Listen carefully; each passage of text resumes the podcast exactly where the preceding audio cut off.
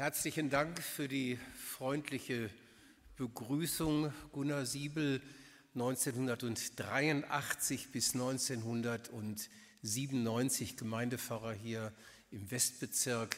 Eine schöne und eine gute Zeit und von daher gibt es hier auch mancherlei Verflechtungen, Beziehungen, Kontakte, das ein oder andere Gesicht kennt man noch und das ist einfach sehr schön. Wird ja viel nachgedacht über gastfreundliche Gemeinde. Es gab draußen Kaffee und es gab Schokoladenplätzchen und ich kann nur sagen, das ist doch schon mal ein guter Anfang miteinander. Ich bin gerne hier bei Ihnen. Gnade sei mit euch und Friede von Gott, dem Vater und unserem Herrn Jesus Christus. Amen.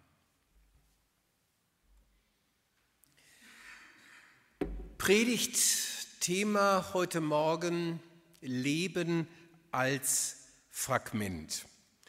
Ich habe Ihnen dazu eine schöne Vase mitgebracht. Das ist ein Familienerbstück, eine heile Vase noch. Was geschieht, wenn ich sie fallen lasse? Klar, Sie haben hier einen tollen Fußboden, sie zerspringt und wahrscheinlich kriege ich auch Krach. Erstens mal mit meiner Familie, Familienerbstück eben. Wahrscheinlich mit ihrer Gemeinde, weil nicht nur die Vase in viele Einzelteile, Bruchstücke und Fragmente zerspringt, sondern auch der Fußboden was abbekommt und vielleicht mit Ihnen als Zuhörerinnen und Zuhörer, weil Sie nämlich das Schöne lieben und wollen.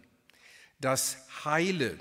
Kaputtes gibt es ja schon genug und eventuell gefällt deswegen Ihnen dieses Thema nicht wirklich.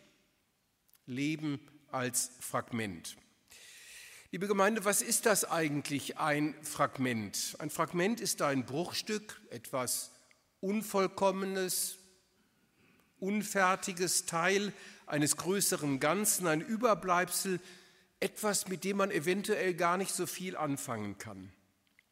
Und das ist die große Frage heute Morgen in diesem Gottesdienst und auch in dieser Predigt. Können Sie sich mit dem Gedanken anfreunden, zur Beschreibung Ihres Lebens den Begriff des Fragments zu benutzen? Das Leben etwas Unvollkommenes, voller Sprünge und Risse, unfertig, nie vollendet.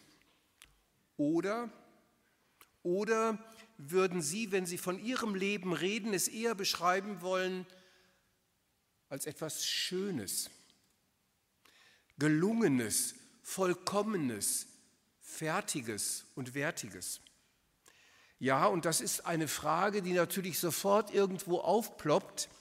Ist das nicht Gottes Wille für uns, dass wir aus dem uns anvertrauten Leben etwas machen, was respektabel ist? Also, liebe Gemeinde, was für Bilder vom Leben tragen Sie in sich und leiten Sie? Denn die inneren Bilder sind immer auch Leitbilder und Antreiber bei der Gestaltung des Lebens. Leben als Fragment. Wo kommt dieses Thema her? Und vielleicht fragen Sie sich ja, wieso beschäftigt den eigentlich so ein krudes Thema? Zum ersten Mal ist mir der Gedanke, das Leben als fragmentarisch zu beschreiben, bei Dietrich Bonhoeffer begegnet. Es kommt wohl nur darauf an, schreibt er 1945 aus dem Gefängnis, ob man dem Fragment unseres Lebens noch ansieht, wie das Ganze eigentlich angelegt und gedacht war und aus welchem Material es besteht. Und ich gestehe Ihnen, als ich das vor roundabout 50 Jahren zum ersten Mal gelesen habe, so ganz gefallen hat mir das nicht. Da hatte ich ganz andere Vorstellungen vom Christsein, nichts Fragmentarisches. Später habe ich dann einen mich faszinierenden Aufsatz von dem mit 43 Jahren so früh verstorbenen Marburger praktischen Theologen Henning Luther in die Hand bekommen, genau mit diesem Titel Leben als Fragment. Und man muss, wenn man den verstehen will und einordnen will, wissen, geschrieben wenige Monate nach dem Tod seiner Frau und wenige Wochen vor seinem eigenen Tod, also eine Art Vermächtnis. Was für Bilder vom Leben bewegen sie? Könnte es sein, Leben als Fragment, wenn ich dazu Ja sage, dann produziert das vielleicht einen sehr viel barmherzigeren Lebensstil, als wenn ich immer mit der Vorstellung umgehe, dass das Leben ja gelingen müsse. Die Predigt hat drei Punkte. Ich wollte die Wermelskirchner nicht enttäuschen. Leben als Fragment, eine Spurensuche, Fragment und Heil und Konsequenzen und Konkretionen als dritter Punkt. Also Leben als Fragment, eine Spurensuche. Vor einiger Zeit bekam ich eine Mail, unter der stand einer dieser goldenen Sprüche. Wer sein will, muss werden. Wer nicht im Werden bleibt, hört auf zu sein. Ich gebe ein Mittagessen aus, wenn jemand weiß, außer meiner Frau, von wem der Spruch ist. Nicht, ist nicht von Kirsten, nein.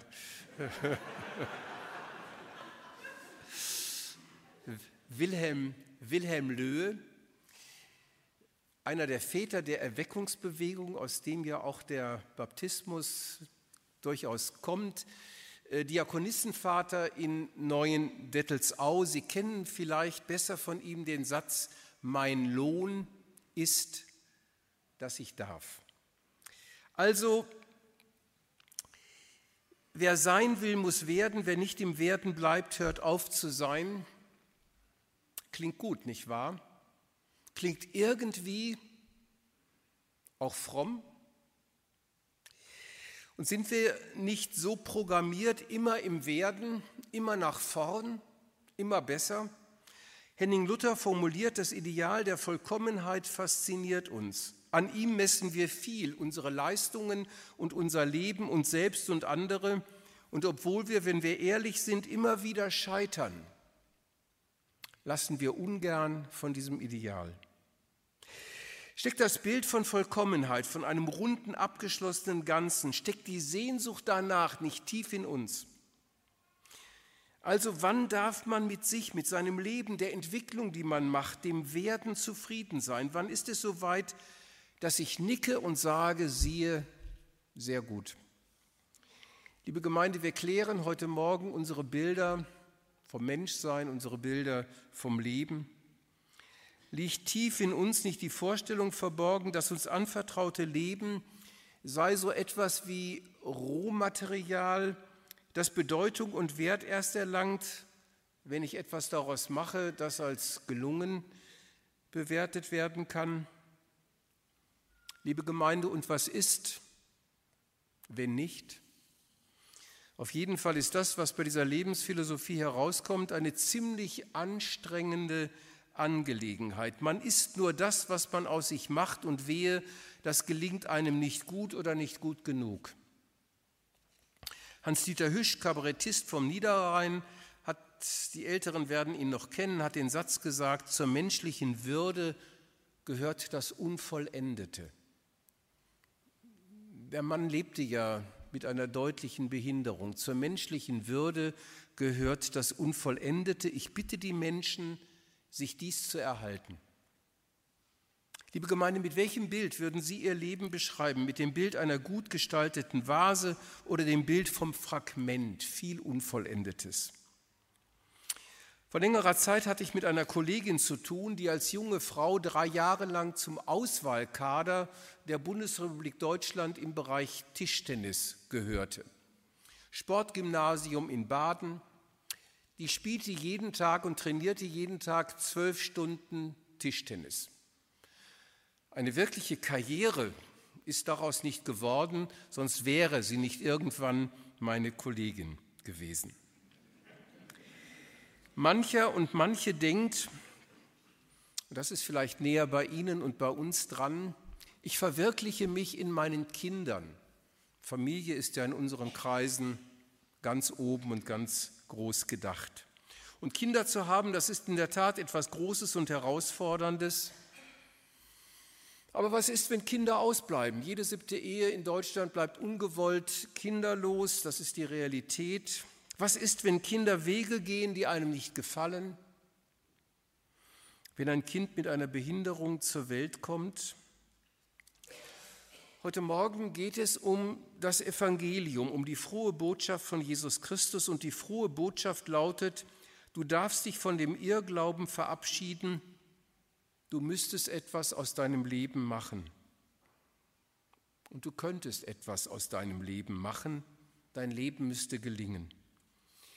Nicht wahr? Auch als Christen, als Christinnen leben wir mit dem Scheitern, mit Schuld, mit zerbrochenen Träumen, mit der Realität unserer mentalen und physischen Grenzen.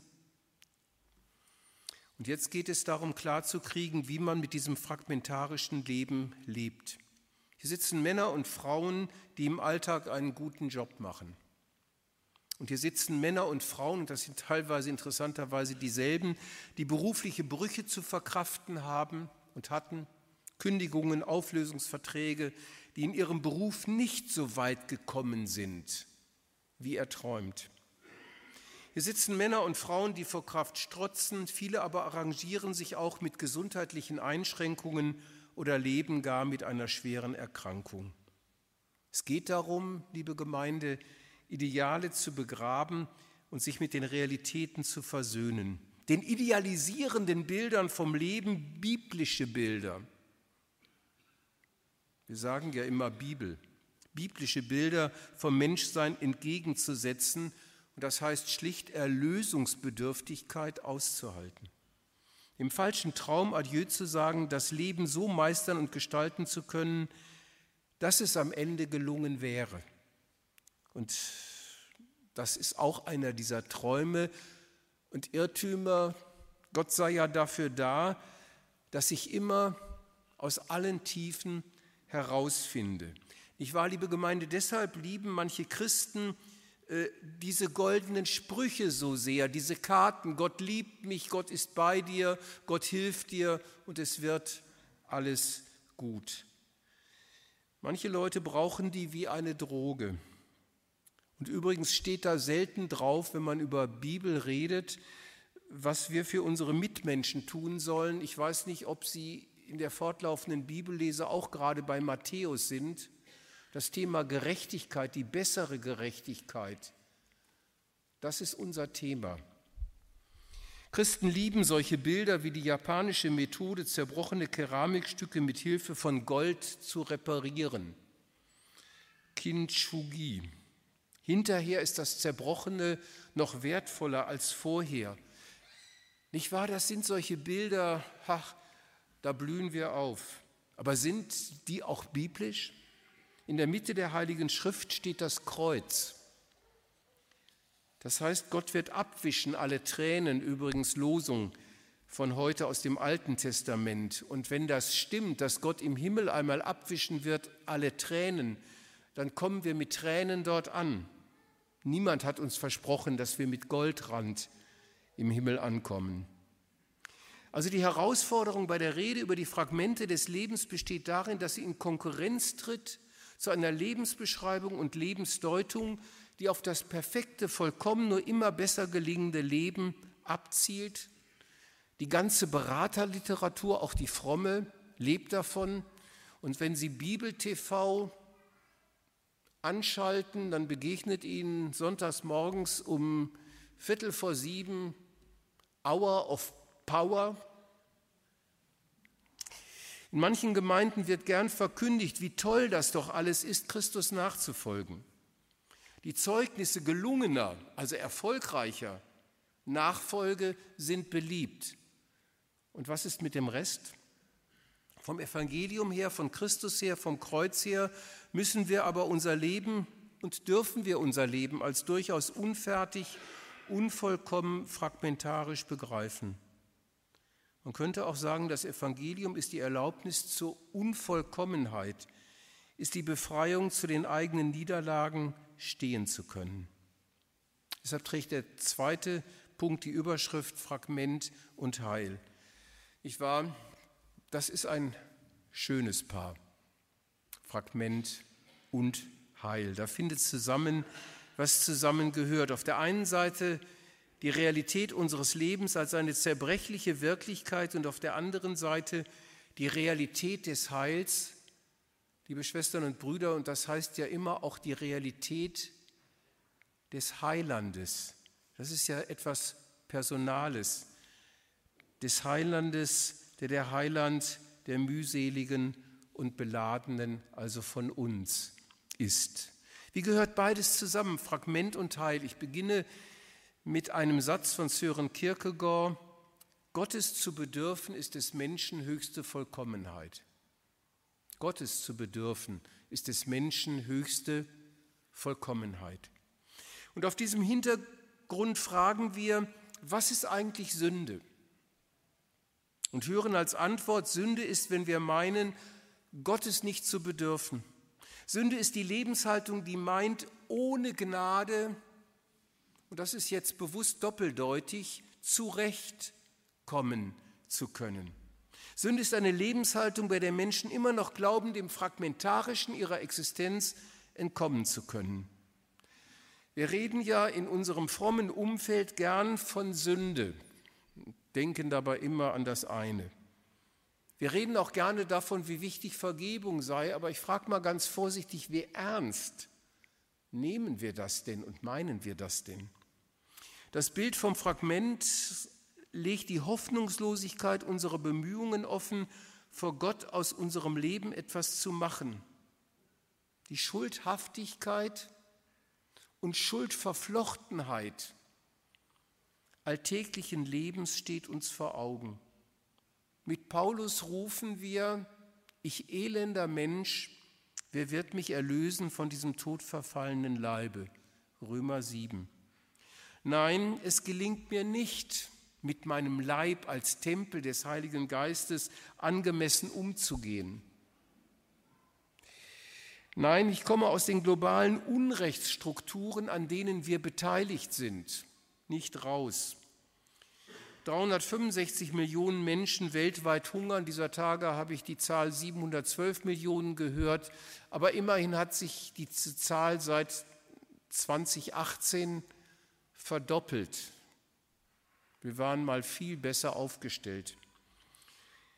Und wenn man das auf die kleine Ebene der familiären, persönlichen Existenz wendet, mit der Schuldverflochtenheit, dann beobachten wir auch in frommen Kreisen einen familiären Kleinkrieg, der Streit ums Erbe zum Beispiel, der ja auch vor unseren Familien nicht Halt macht. Fragmente des Lebens, so rufen wir, Herr, erbarme dich. Sünde heißt, sein zu wollen wie Gott, vollkommen, ganz, ohne ihn durchkommen zu wollen, Erlösungsbedürftigkeit nicht zuzugeben, jenseits von Gnade, existieren zu wollen. Der dritte und letzte Punkt, kurz Konsequenzen und Konkretionen. Was machen wir nun mit dieser Predigt? Oder etwas anders gesagt, was machen Sie nun mit dieser Predigt? Vielleicht haben Sie die Vorstellung und das Bild, dass Predigten dazu da seien oder wären, sage ich mal, Antworten zu geben. Nein, Predigten sind nicht dazu da, fertige und einfache Antworten zu geben, aber sie wollen Denk- und Veränderungsprozesse anstoßen. Als ich über diese Predigt nachdachte, da ist mir ein Buch in die Hände gefallen mit dem schönen Titel, Kinder mal bitte weghören, Ich bleib so scheiße, wie ich bin. Verfasserin ist eine Frau aus einer deutsch-israelisch-iranischen Familie mit Namen Rebecca Niyassi Shahabi.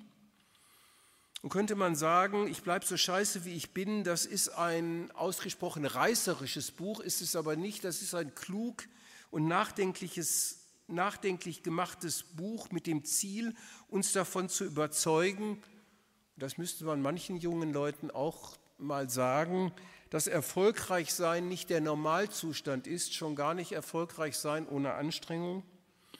Das heißt, dieses Buch will uns von der Wahnsinnsidee befreien, dass man das Leben besonders effektiv zu nutzen habe. Locker lassen, das ist der Tenor, locker lassen und mehr vom Leben haben.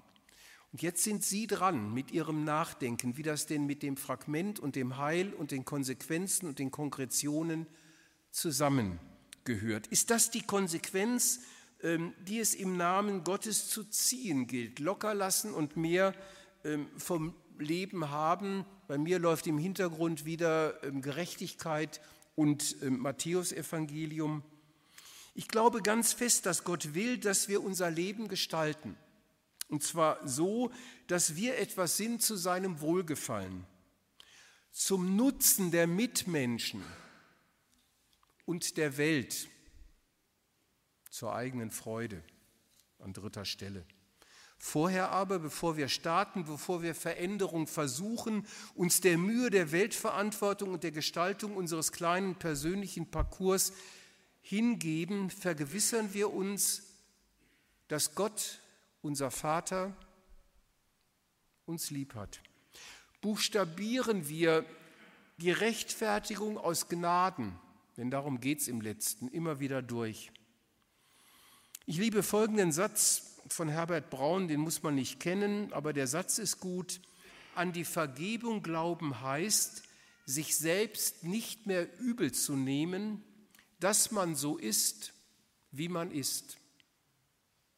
An die Vergebung glauben heißt, sich selbst nicht mehr übel zu nehmen, dass man so ist, wie man ist. Identität habe ich nicht in mir. Selbstverwirklichung heißt, aus Gottes Gnade bin ich, was ich bin. Zu den Konsequenzen gehört es, das Leben nicht als Rohmaterial zu sehen. Erst wenn ich etwas Schönes daraus mache, bin ich Gott recht. Erst wenn ich den letzten Schliff anlege, dann funkelt der, Rohdiamant. Leben Sie Ihr Fragment, vor Gott sind Sie schön. Glauben heißt, sich damit auszusöhnen und zufrieden zu geben. Leben ist Fragment. Auf Christus zu vertrauen heißt, mit dem Fragmentarischen das heißt auch dem Torso der Selbstverwirklichung, den Ruinen aus der Vergangenheit, den Schatten ungelebten Lebens und unerfüllter Träume, der Wirklichkeit verfehlten Lebens, den Blessuren und Wunden leben zu wollen und leben zu können. Liebe Gemeinde, wer mit dem Fragmentarischen seines Lebens offen und ehrlich umgeht, erlebt eine große innere und oft auch äußere Freiheit. Es gibt ein Problem dabei, das kann man in einem Satz beschreiben, nämlich dem, die dumme Seele will Jesus durchaus nicht glauben, dass er sie liebt. Ich verspreche Ihnen, Sie werden sich nie okay fühlen, deshalb machen Sie in Jesu Namen damit ernst, dass Sie okay sind. Und dann, dann erst nehmen Sie alles andere in Angriff, aber bitte erst dann. Und der Friede Gottes, der höher ist als alle Vernunft, der bewahre unsere Herzen und Sinne und unsere ganze Existenz in Christus Jesus, dem Herrn. Amen.